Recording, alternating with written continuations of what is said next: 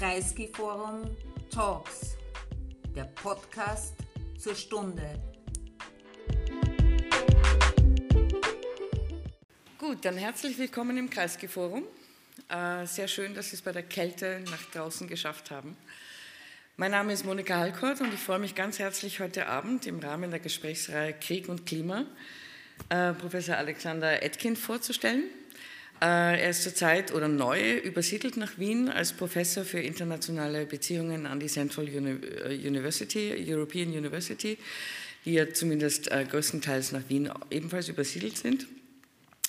Alexander Etkin ist gebürtiger Russe uh, und ich habe, uh, I, uh, I, have to switch to English now. The conversation will be in English because you still need time to learn German, I assume. So welcome here also. Welcome to Austria and the Kreisky Forum. I just said uh, that this is, you just arrived basically starting a new position at the Central European University. Uh, Alexander is a trained historian, uh, has written many, many books, including Internal Colonization, um, Warped Mourning, Stories of the Undead in the Land of the Unburied, and your last book, uh, about which we also had already uh, conversations, Nature's Evil, which is basically a cultural history of raw materials and natural resources, um, where, where really raw materials become or are excavated as historical agents, shaping geo geopolitical power dynamics and relations, but also organizing um, distributions of wealth, uh, social inequality, uh, and internal colonizations inside states, more specifically Russia.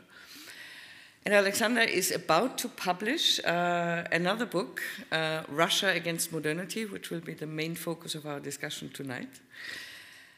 But let me start you with a personal question. Uh, when we met the first time, I asked you whether you consider yourself to be in exile. Uh, and, and, maybe you can repeat your, your response and position yourself in the current geopolitical situation as a Russian born citizen, uh, now working in, in Vienna as an academic. Uh, is this an exile for you, or is it just uh, another job assignment, so to speak? Well, first of, first of all, thanks for having me here. That's really an honor and a pleasure to see you all here in this really bad weather.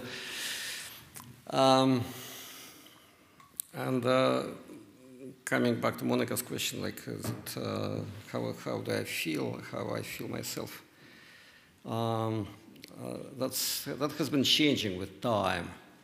So first I, uh, mm, I moved uh, out of Russia in the 90s. I had many you know, fellowships and all that in the United States and, uh, and European countries. And then I returned to Russia in uh, the, about 2000. And we started a new university. It's called European University of St. Petersburg. That's, uh, that was a great place, you know, with a very difficult itinerary. It was closed several times, reopened, still open. Uh, was first uh, financed by uh, George Soros, who is also financing the Central European University still here. Anyway, and uh, then uh, it was like a, in 2004, I got an, a job offer from uh, Cambridge University. So I moved to Cambridge and uh, started teaching at Cambridge, and I felt myself more like a gastarbeiter. So like, you know, yeah, I, I'm just, just looking for a better work conditions, you know, better office, better salary, better students, whatever. Uh, like, you know, it's very natural for an academic and uh, just for a modern person, I think. But then um, things have kept changing in Russia, and uh, now with this, you know, even after 2014, after the Russian invasion of, uh, of Crimea, I was able to get back and basically published in Russian whatever I wanted. But things have changed dramatically and very quickly in uh, exactly a year ago. And uh, yeah, I, I, should say that nowadays I feel myself as a political exile, uh, more or less literally, meaning that I cannot really go back. Uh, uh, I still have some little property there. There are kind of panicky rumors that that the government will start seizing property, like apartments of those who have left. Things like that. It's like rumors. Um, that's the change. Mm.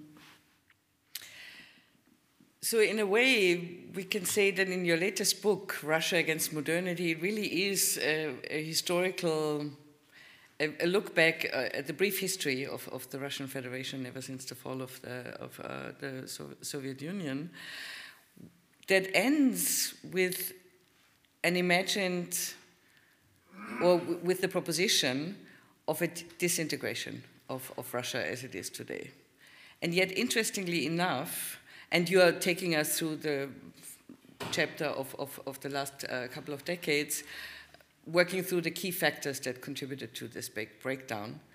Uh, but interestingly enough, this proposition of a disintegration is written in the past tense, which struck me in a way, uh, because are you, is, is this a prognostics of, of Russia's future? Then why write it in the past tense? Uh, and, and how actually did this format of a text evolve? Was it clear from, from the very beginning for you that you would write it in this way, or did it evolve along events in Russia itself? Yeah, this is a wartime book, so my, my, contribution to the war efforts, very modest one, of course, um, could not be um, more modest. But I started writing it, you know, while when the war started, basically, and and I, you know, I was writing, and I didn't know for how long it will go, the war, and uh, and uh, the Russian Federation, for how long it will survive this war. Um, but I had to uh, finish the book, and uh, you know, uh, that's Polity Press at Cambridge, and uh, they told me that okay, that's that's a great idea. You are writing a book about war. That's a great title, Russia against modernity. Just do it in three months, and we will publish it. And you know, it will take three months more, and, and it will be out. It's still not out, though, but it will be out in April. Um, so um, I, I was kind of struggling with it.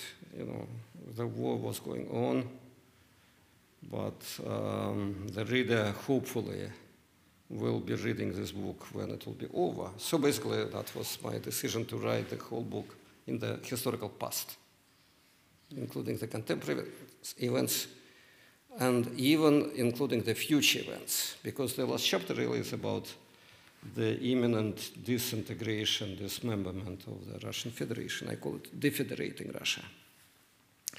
And I feel I feel, I believe, I predict that Russia, the Russian Federation, will not survive this war that it has launched itself. It will, okay, it will collapse, but what does it mean?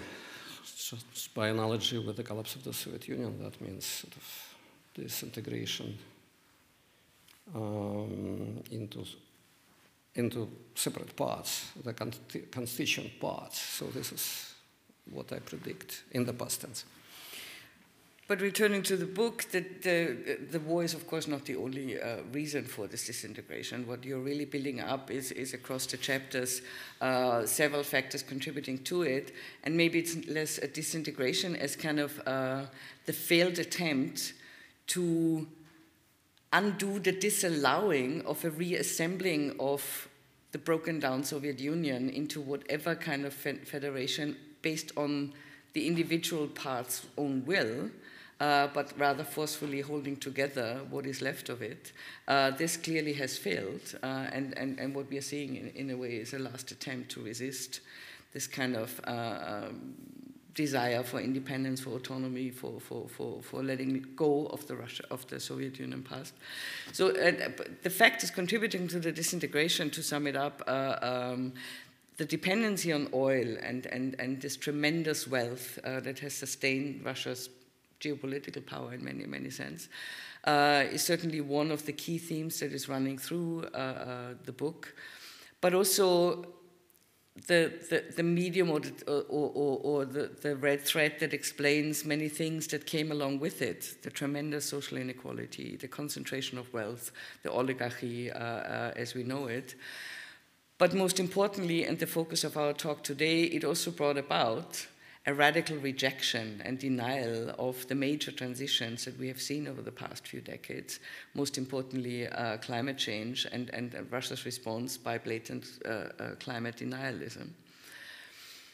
And yet, on that note, I, I, was, I stumbled a little bit over the title Russia Against Modernity, because, in a sense, in the whole Anthropocene debate, modernity is kind of the key driver uh, uh, the major evil behind the Anthropocene, with, with all its modern inventions, including modern science, etc., that brought us the steam engine, fossil fuel dependency, etc. Uh, so I was wondering if you could explain how you understand what there is to be against modernity and why this could be held against Russia, how you understand modernity in this context. Great question. So modernity is uh, an old invention you know, people start, start, started talking about modernity from like the 18th century, probably, from the age of the Enlightenment. Our, our time, modern time, mo, mo, the moderns against the ancients. And uh, every moment, every historical moment has its own modernity. And we also own our modernity, which is very different from, say, Max Weber's modernity or from Voltaire's modernity. Uh, uh, modernity changes along with, uh, you know, with history, the understanding of modernity, the, the actual substance. And uh, I was trying to kind of giving this title, and uh, that's obviously the first task is to uh, explain and define our modernity, new modernity, reflective or reflexive modernity, as, some uh, scholars say, Ulrich Beck great German sociologist called it. But this writing in the time of uh, the war, this uh, reflection, reflexive aspect of modernity has not, had not been that prominent for me as for, it was for Beck.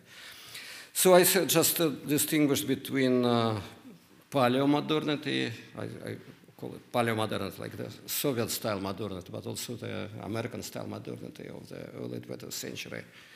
You know, huge amounts of uh, steel and uh, concrete and cement and electricity and energy, oil, you know, all fed by oil and coal. Uh, huge masses of people also building these huge whatever, skyscrapers and tractors and tanks and world wars. That's paleomodernity. While we are living, obviously, in a, a very different kind of modernity, which probably should be defined by, you know, in the terms of the Anthropocene, in the terms of uh, that every increase of our prosperity, of our knowledge, of our wealth should be accompanied by the decrease of energy consumption. And I was struggling to find, you know, a proper term. So paleomodernity was very sort of uh, came very easily. But then, you know, what is what? To, so I, uh, I'm a kind of uh, a follower of the Gaia theory. You know, I, I teach that. You know, um, formulated by to uh, late, now, now, now uh, recently passed uh, scholars James Lovelock and, and Bruno Latour. Gaia theory, which some other scholars are trying to replace by the Medea theory, saying that, you know, I'm not sure that you understand what I mean, but Gaia is like this kind of the coherent organism that embraces all the planet and uh, all plants and animals and humanity and oceans and oil and climate and has some sort of uh, homeostatic mechanisms. While Medea theory says that, okay, it's not really about equilibrium. Medea is the ancient goddess that actually devoured her children. So Gaia would save us, or some of us. Uh, but Medea would not. Medea would. That, that actually happens in uh, natural history from time to time. Anyway, so I called it uh, the opposite to paleomodernity. I called it Gaia, Gaia modernity. Gaia modernity. So, I mean, these are just the words that I introduced in the introduction. So it's Gaia modernity that Putin is actually resisting. And it, it actually reminded me, we all remember the famous Lenin slogan, uh, uh, communism is Soviet power plus electrification. And in the, if this is paleo modernity, I wonder how we could characterize Putin's post communist kind of ideological framing of power is it kind of neo imperialism or revisionism plus resourcification? With resourcification meaning the objectification of natural raw materials, landscapes, bodies, for, the, for them to be only mined, either mined or weaponized? Yeah, exactly. That's. I mean, uh, about Lenin we could talk, uh, you know, much more. But uh, about Putin, yes, he, his his um, goal, his ideal is just to stay in paleomodernity. Just leave us for leave the, just leave the world as it was because that uh, model of modernity uh, enriched Russia and the Russian leadership with these huge amounts of wealth coming in exchange for oil and gas. So any transition to kind of new climate regime uh, would, by, by definition, would entail less profits for um, for Rosneft and Gazprom and other, you know, oil, oil companies, which really give now, practically speaking, all the income of the Russian Federation. Um, so that's this is how I understand it, and. Uh, that started uh, decades ago from denial of climate change, of, of the man-made character of climate change, and uh, some of the sort of be be best minds of Russia were working on this denial. And then there were kind of several programs of using this climate action and uh, emission trade schemes and things like that for, for the Russian benefit, which make, made some sense, of course, but nothing worked. And with all these programs and uh, benchmarks and deadlines of the European Union and, uh, and uh, but also China and, uh, and the world about kind of, that would reduce the consumption and the purchase, purchase of Russian carbon in a predictable way. So the program was to stop it to block it. But I think this denialism, the way you describe it in your book, and, and which I find quite fascinating to read, uh, even if horrifying in, in, in many ways, it had many layers. It's not just it's not reducible to the financial losses that are obviously uh, at stake, should the world uh, uh, manage to exit fossil fuels. It was also embedded, you describe it as a political machismo, where, where everyone uh, coming close to uh, um, thinking about alternative energies, uh, in Putin's mind, this was equal to um, breaking up gender norms, etc. So, and he, he, he always linked those two to delegitimate any way of alternative thinking, right? Can you, can you, how did it manifest in, in day-to-day political discourse in, in Russia, this denialism and rejection of, of changing, uh, uh, a changing planet, really? Yeah, that's this oil, uh, this uh, carbon energy really is, is, something that gives wealth, gives uh, energy gives libido to the whole economy of Russia, really, to the whole body of the nation. This is how it works, work, has, has been working for decades now. Um, and uh, it was um, kind of came to, to, you know, kind of political formulations in the interesting ways, like indeed, like and Putin said it many times that it is like it emasculates. You know, if, if, if people do not use energy, don't use, don't don't drive that big cars, don't use that much energy, don't use, don't buy our oil. Uh, this is not what a proper proper man do. You know. So there, there is this. Uh, I, I, at some point, a decade ago, I coined this term petromacho, like petro, like from, petroleum, petromachismo, petromacho. Uh, there are also more, more popular terms like petromasculinity. Some anthropologists uh, uh, use it. Um, and um, yeah, oil really be- belongs to, historically, it always belonged to men, to im- imperial um, machos. Oil was always found in the distant corners of world empires, say in Galicia, in Austria Hungary, or whatever, or in Texas or in West Siberia. And that was like always, it just happened so because oil is just accidentally distributed around the earth. Uh, it was al- always connected to this, you know, imperial uh, adventures and huge distances for, you know, which makes oil so expensive. And uh, security risks, because on this way, whether it is a tanker or a pipe pipeline, uh, risks are enormous, and therefore those guys who run uh, oil, uh, they are more like security people rather than oil men. I think that is the interesting uh, dimension to it because, uh, from, from the perspective of a petromachismo, oil is the, is the libido of the nation, a source of strength, uh, and, and everything, alternative energy is thereby a sign of weakness, of, of unmanliness, etc. Uh, and in a way, in an intricate way, um, this equation of oil and power is even repeated in the critique of Putin and, and, and the oligarchs. Because if you look at it, um, Russia's power is associated, of course, with, with oil revenue, etc. Uh, but we always talk about the power side of things.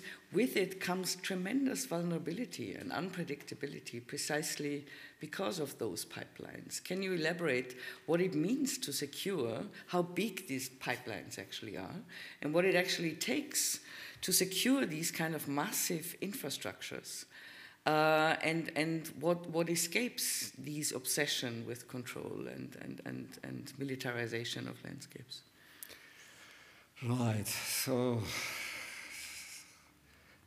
when I teach, uh, you know, this Russian oil and uh, pipelines, I basically tell the students that these pipelines that go, say, from West Siberia to to to, West, to, to, to Austria, for instance, or to Germany they are the biggest machines humans ever made. Tankers, tankers, of course, that carry oil, they are big, the biggest vessels. But these pipelines, that you know, thousands and thousands of kilometers of contiguous, just of one thing. It's like welded metal. It's uh, you know a coherent machine, cohesive thing. That's the biggest machines humans ever made. And they go across this tremendous, it's not, of course, not only in Russia, it also goes, say, from Alaska to, to, to Louisiana, to refineries. And, uh, you know, there, there were all kinds of interesting things happening on the way, like public protests in, uh, in the states against these um, pipelines. There were no protests in Russia, but of course there are, you know, the there, were all kind of interesting accidents, uh, just random accidents, uh, terrorist attacks. Um, just gas and, pipe and oil pipelines, they go across many, many gubernias, many, many parts, administrative parts of Russia. And um, every of this part, and they go to, they, they bring, they go abroad. They bring hard currency back to Moscow oil goes, say, from West Siberia, say, to Germany or to Austria, then money go back, but not to West Siberia, money go to Moscow, and then Moscow distributes this money. But also on the way, every gubernia or province or district of Russia needs this gas or oil. So there is a lot of temptation to make a hole and to use this gas for the local purposes because it's not gas, there is no gas around. The pipeline goes. The villages around the towns around, they, they need energy. So, you know, in some cases it's terrorism, in some cases it's uh, sabotage, in some other cases it's like administrative deals between the local uh, powers and the um, central.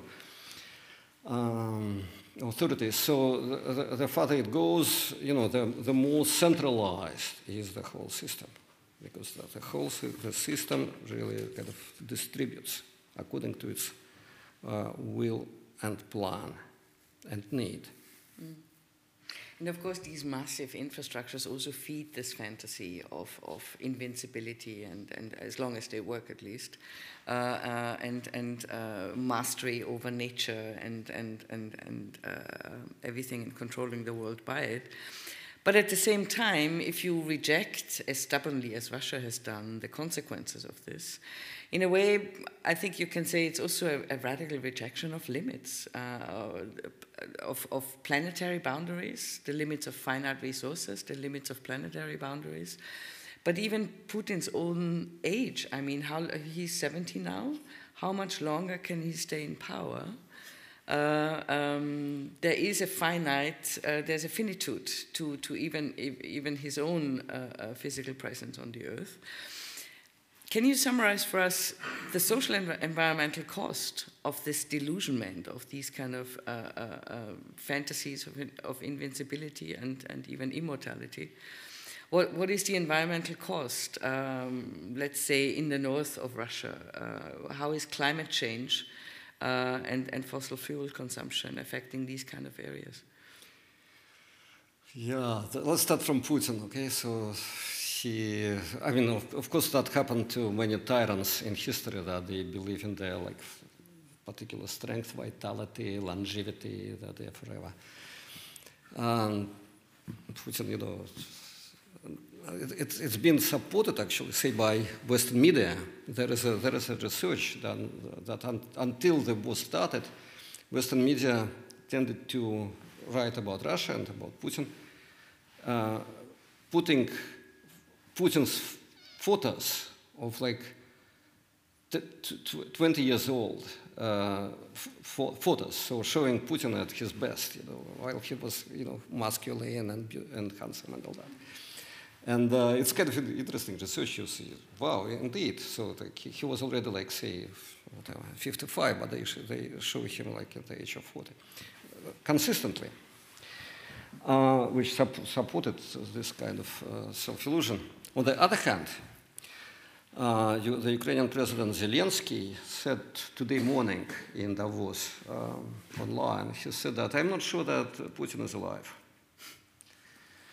Meaning, of course, that uh, whom, the guy whom we are seeing in all these current uh, clips and photos uh, possibly is not Putin, but his double. Because, you know, someone is there, someone is, you know, giving this um, speeches. Uh, so um, now, if Zelensky is right, and he tends to be right, Zelensky, so then Putin is immortal, like if it is his double, so that could be also a triple. So, so that could actually last for very long. What a vision. um, I mean, uh, there is this theory, I, I, remember this theory, it's, it's circulating for, for at least a decade, probably for two decades now, that Putin is a, is a double of Putin. But now Zelensky said it, and uh, I could refer to. Uh, but, but seriously, I mean, how much longer can the physical landscape and the social fabric of the Russian Federation as it stands today, in, in particular, I'm talking about the margin, the fringes, the peripheries, how long can they sustain um, this madness? Uh, already permafrost is melting, entire cities are threatened to be swamped away by the melting permafrost. Uh, what has Putin done about it, and can you kind of give us a picture how these areas are affected very substantively by this radical rejection of, of uh, that we've reached a limit here? We, we, we need to change our, our way of living.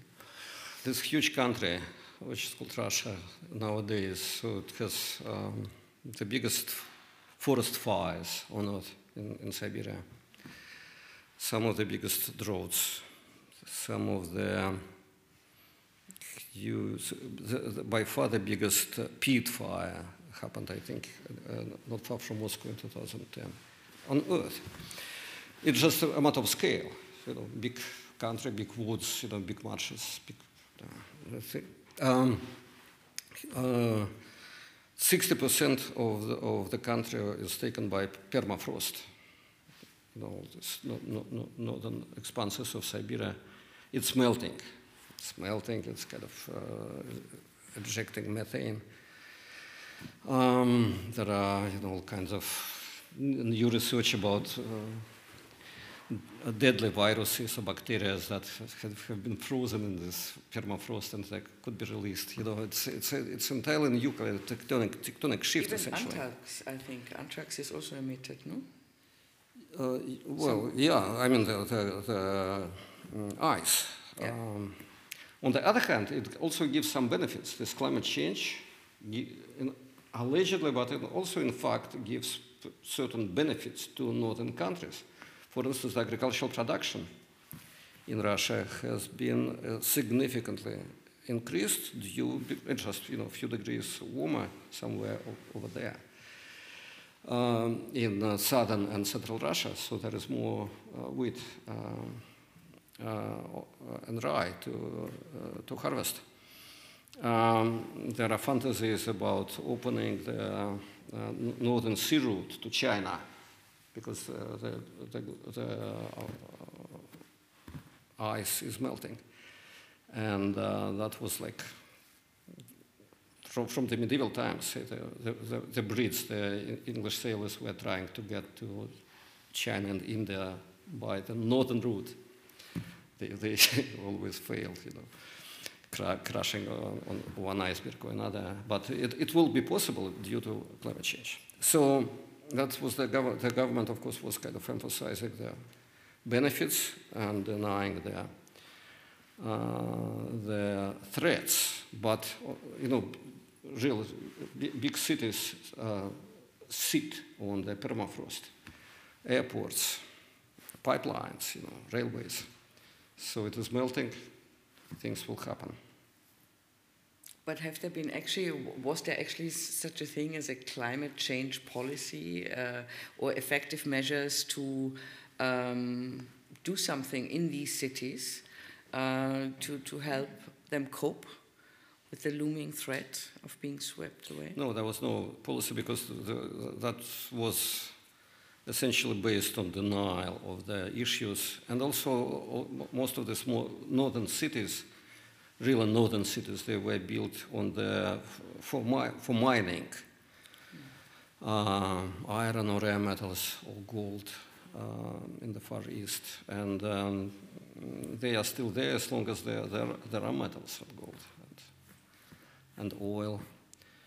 Uh, and uh, you know there, there were all kind of ideas and program, governmental programs of moving this to shuttle work, as they do it in Canada. And but there is uh, this infrastructure is already there. There are schools, hospitals built in the Soviet times, um, railways. So as long as it is there, uh, city, these cities are alive. When they will collapse, of course, that will be another story. Mm.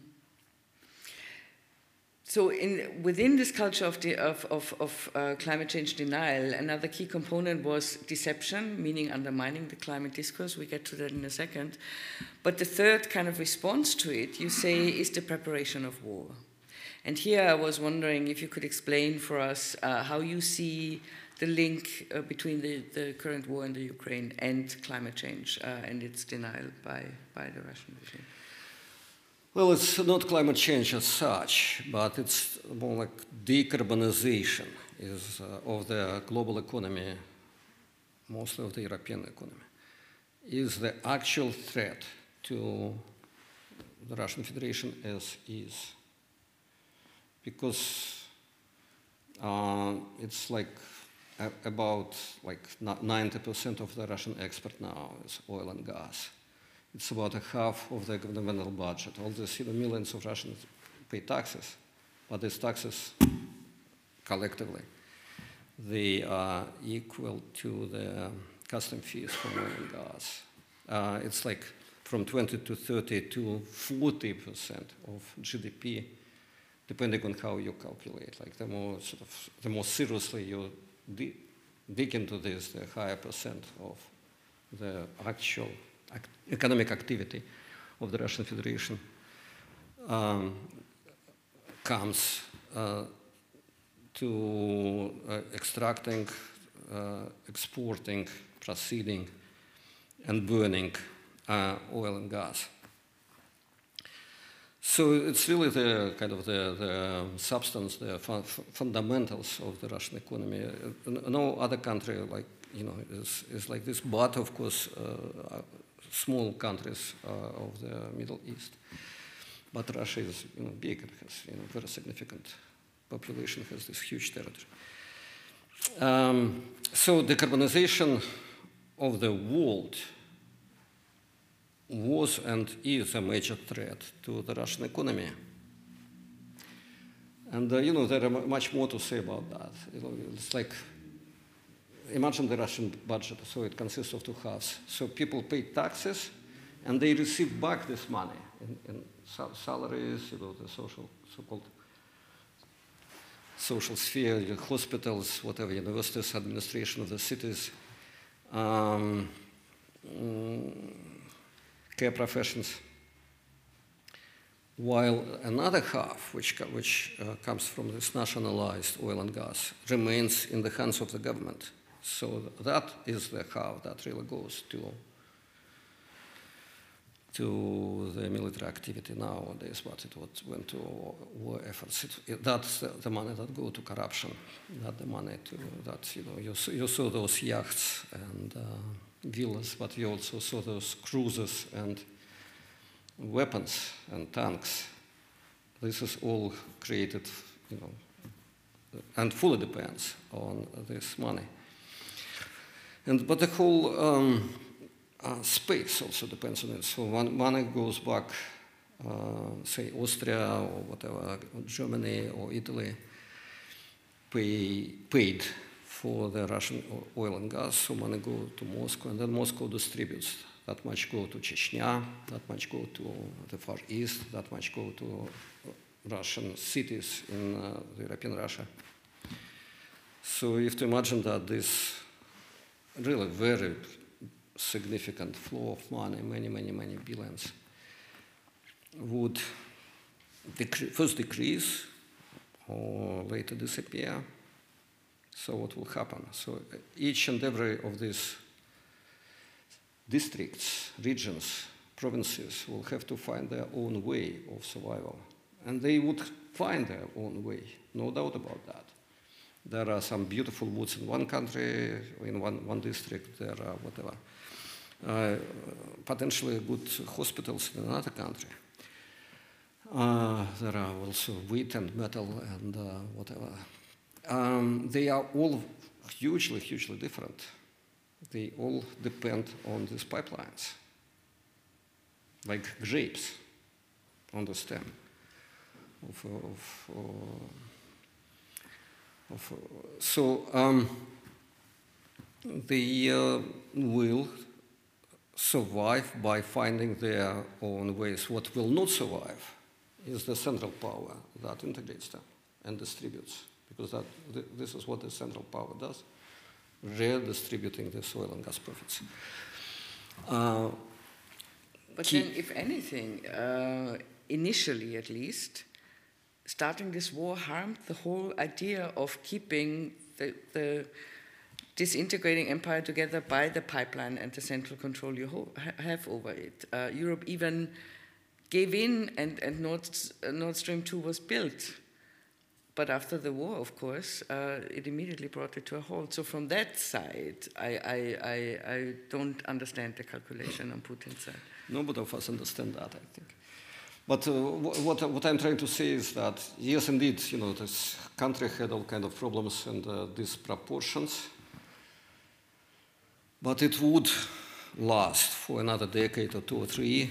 Maybe there would be another double or triple, we don't know about that. Maybe there would, would be a legitimate successor who would change. It, it could develop into something else, you know, slowly.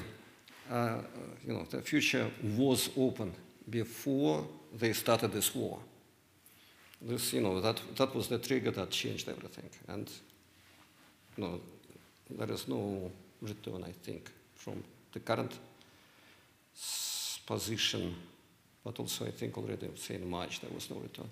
So the, the war triggered this disintegration, this collapse. It was directed, I mean, people in panic, they do it, so they uh, do something that they think would save them, but in fact they perish because of these actions. If we look at the numbers, initially, and, and not only was Nord Stream 2 stopped, of course, everyone, uh, and, and initially we thought, uh, or I think the picture is still split. On one hand, people say, well, it is the war that will finally push Europe and the rest of the world to accelerate their investment in renewable energies. And yet, at the same time, I wonder if really uh, Europe and the rest of the world is responding in the right way, because as much as this is true that we are investing in alternative energies now, coal is back, nuclear energy is labeled as a green technology right now, uh, rare earth minerals that you need for wind, uh, solar energy. Uh, there's a whole global new run and competition going on for digging up these kind of resources, which brings us right back to the worst evils of modernity, which is extractivism, which is competition over resources and, and war, a politics of war by other means, basically. And at the same time, if we are to believe the deputy prime minister who announced yesterday the figures, where are they? Um, Russia's oil revenue rose by 28% in 2022. Uh, global exports were up 70%, and gas exports to China up 50%. So, whatever uh, he's trying to tell us, obviously, whatever Europe tries to sanction us and, and, and is no longer buying, we are selling it elsewhere.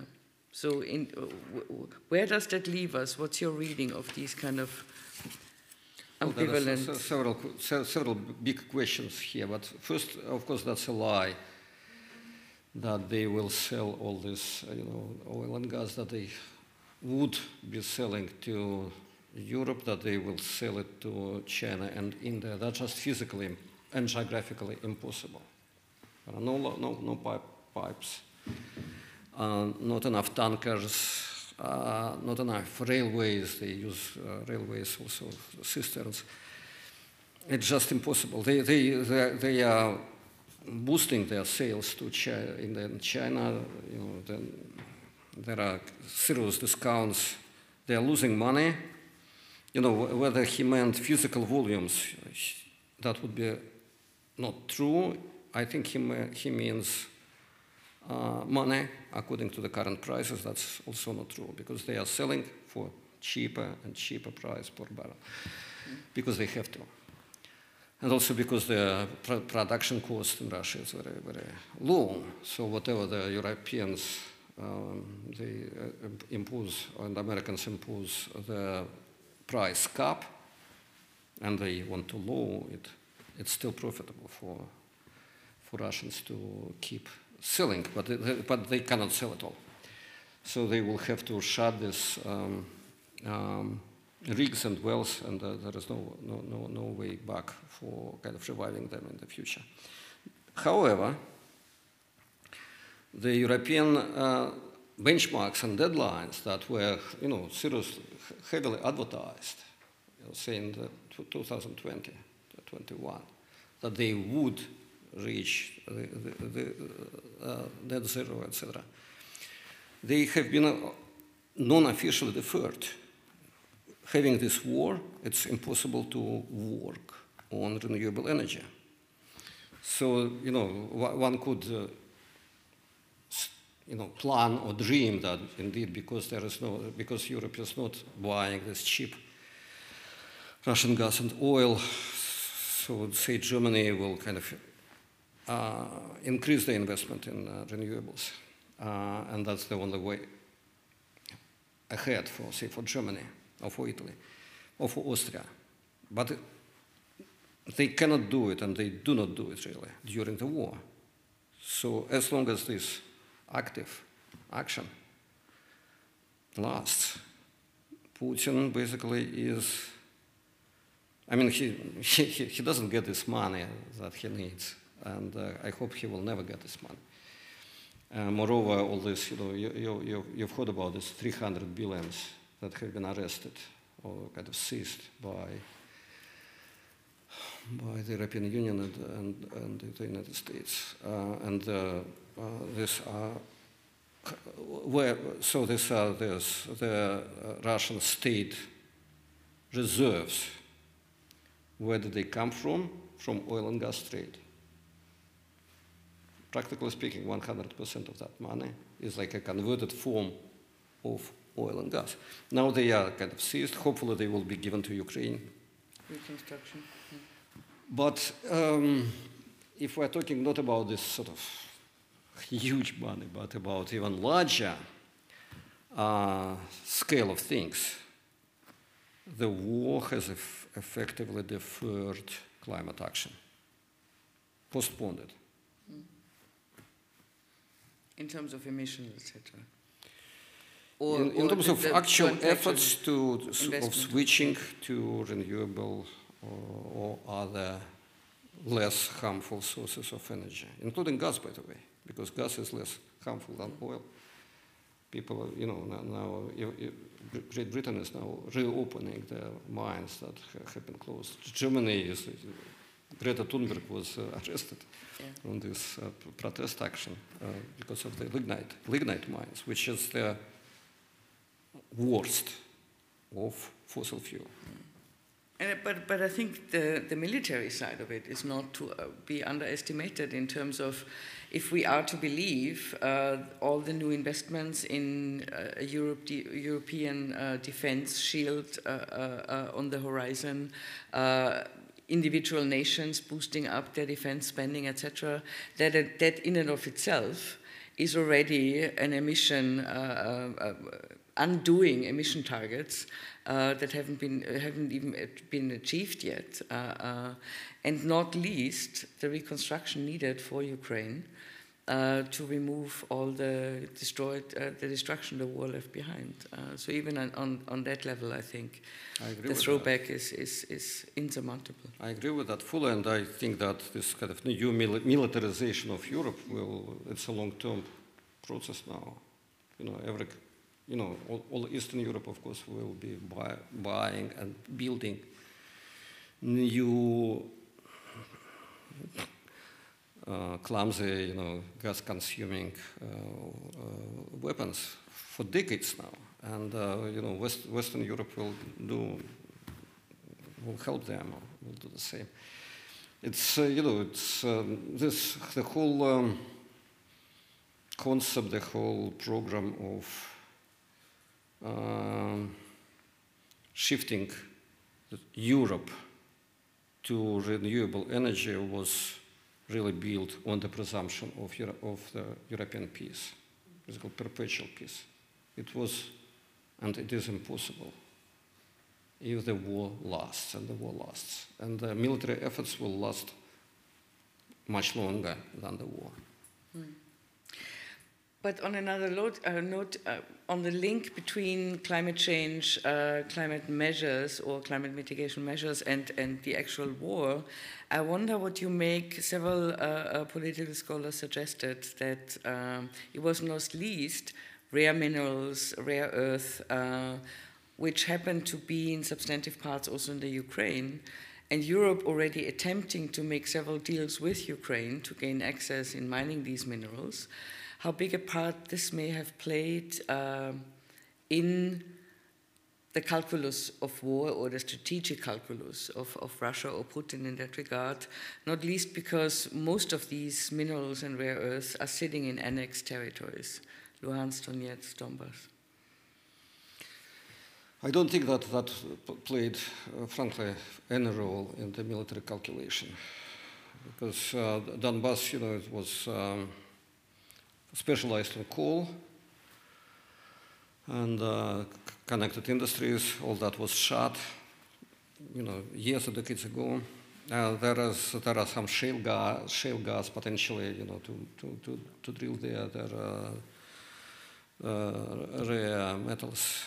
Um, they need huge investments and uh, this is not what these people, you know, are thinking about really. And Russia has this, uh, you know, gas and uh, rare metals on these huge expanses here and there, you know, many, many, many times more. Uh, this is not what they need. Um, they needed something else. They needed, uh, they, they, they, needed Ukraine uh, for their kind of geopolitical, strategic, uh, religious, and other kinds of vision. So I don't take, take, take that seriously. On the other hand, uh, Russia always needed Ukraine for um, transporting uh, Russia, Siberian gas and to a lesser extent oil through the pipelines that, go, that pass the Ukrainian territory. So uh, this gas still flows across Ukraine. You know, there are uh, bombs and shells and missiles exploding around. But these pipelines are safe and intact, unlike Nord Stream. Nord Stream was exploded by someone. The pipelines that go across Ukraine function in, in good order, and Gazprom is paying to Ukraine during the war billion, two billions a month for uh, what's called transit fees, just for transporting. Uh, it, it's gas.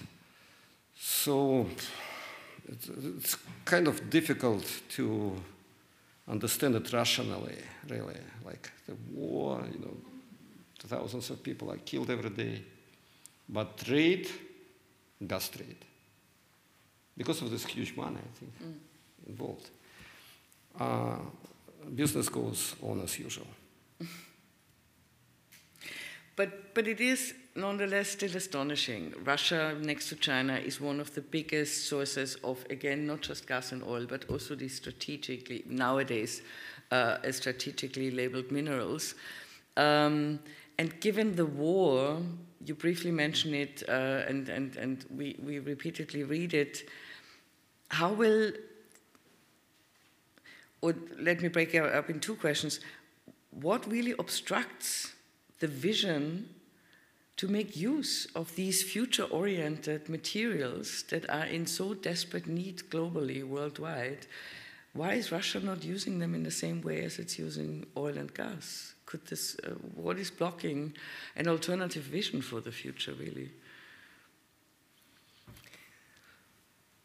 Well, most of these oil fields and rigs and derricks and whatever they have there and pipelines were built in the third time.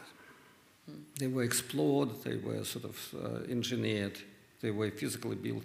Of course, they had to be maintained or expanded or whatever, revised. You know, 30 years have passed.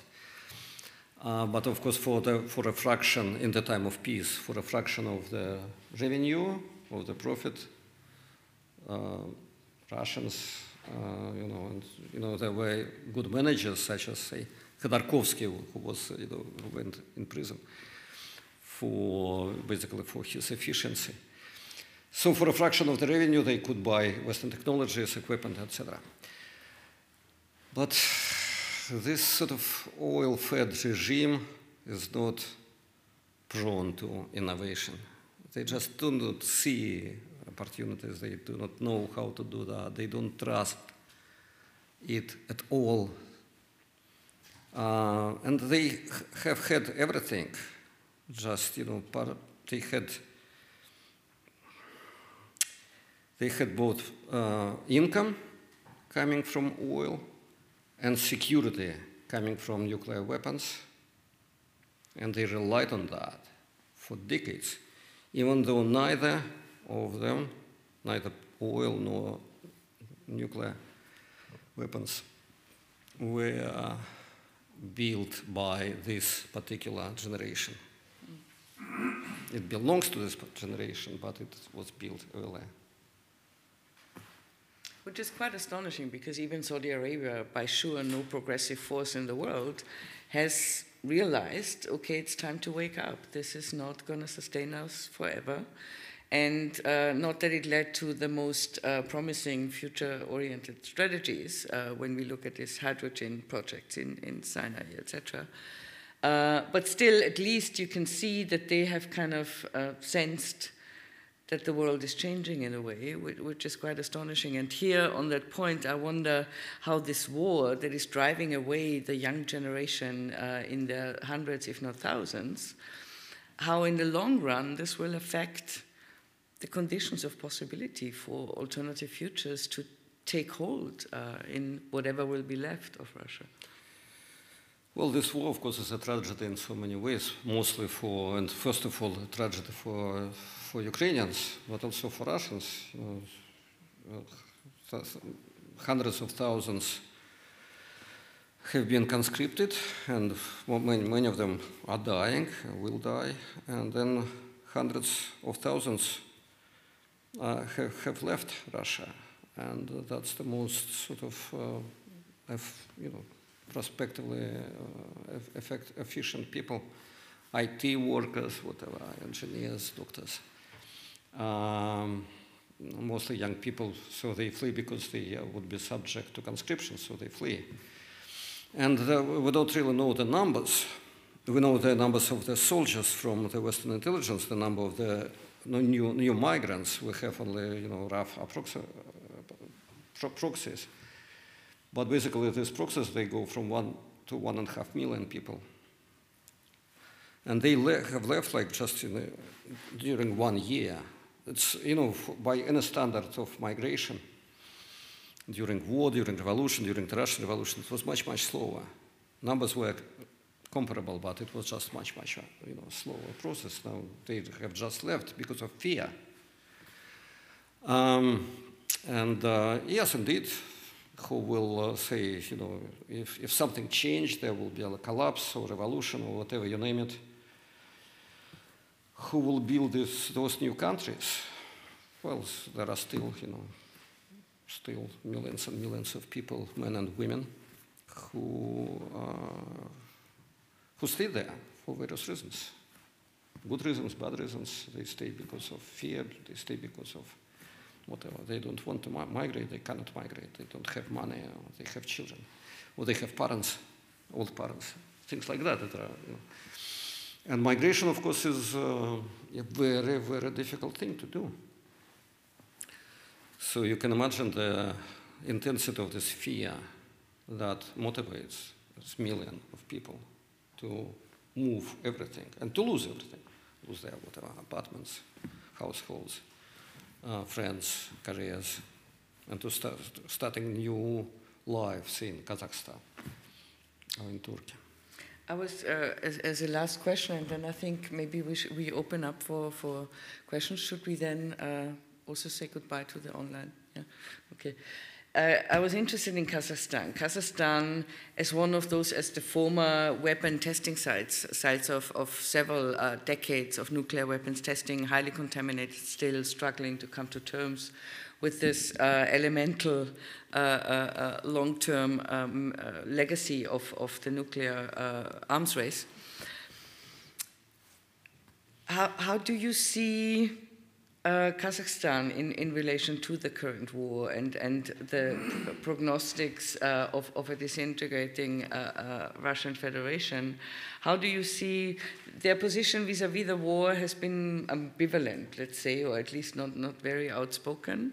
Uh, in, in, in the long run, where do you see Kazakhstan going? Because again, it's, it's a critical uh, supplier for resources for Europe, etc.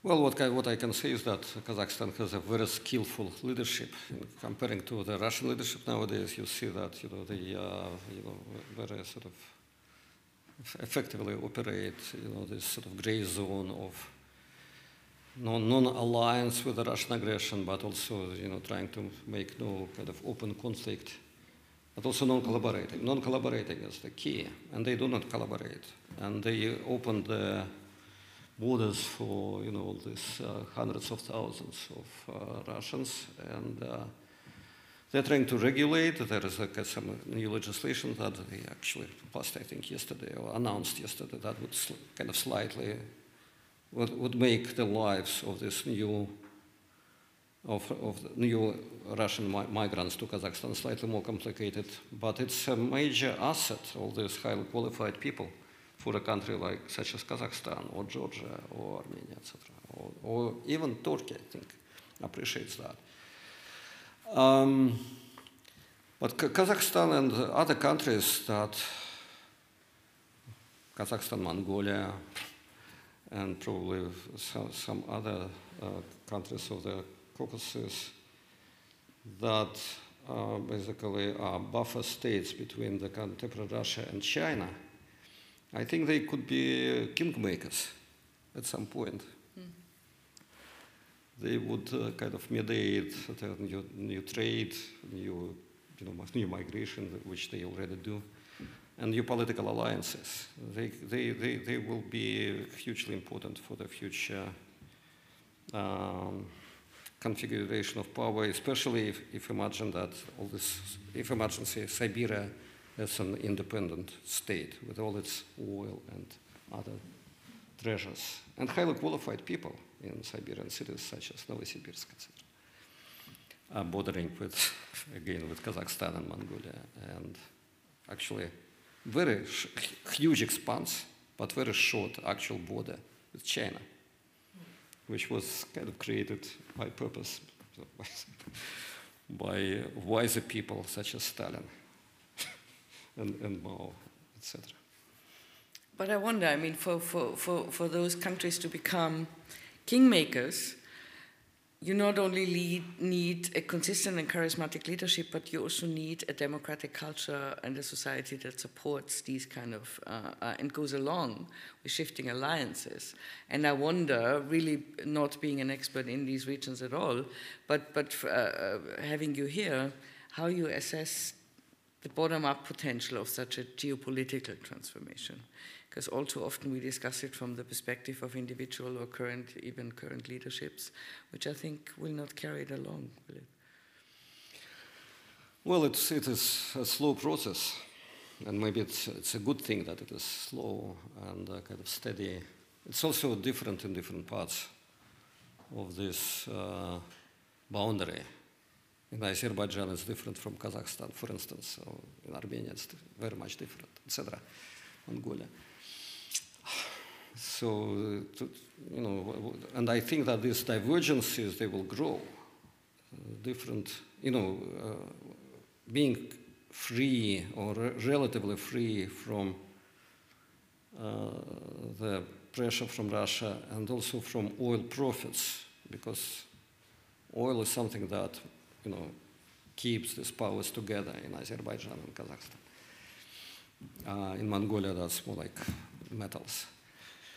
So in a, in a better future, this um, power of natural resources will be decreasing, while power of human capital, well-educated, skillful people, we're not, don't, we're not talking about hum, professors of humanities, we're talking about IT workers, about farmers, about you know, engineers, about doctors.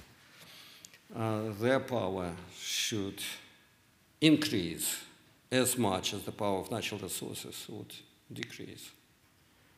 And this is the hope. Okay, so an dieser Stelle dann äh, verabschieden wir uns ganz herzlich von den Zuschauern an den äh, Endgeräten von zu Hause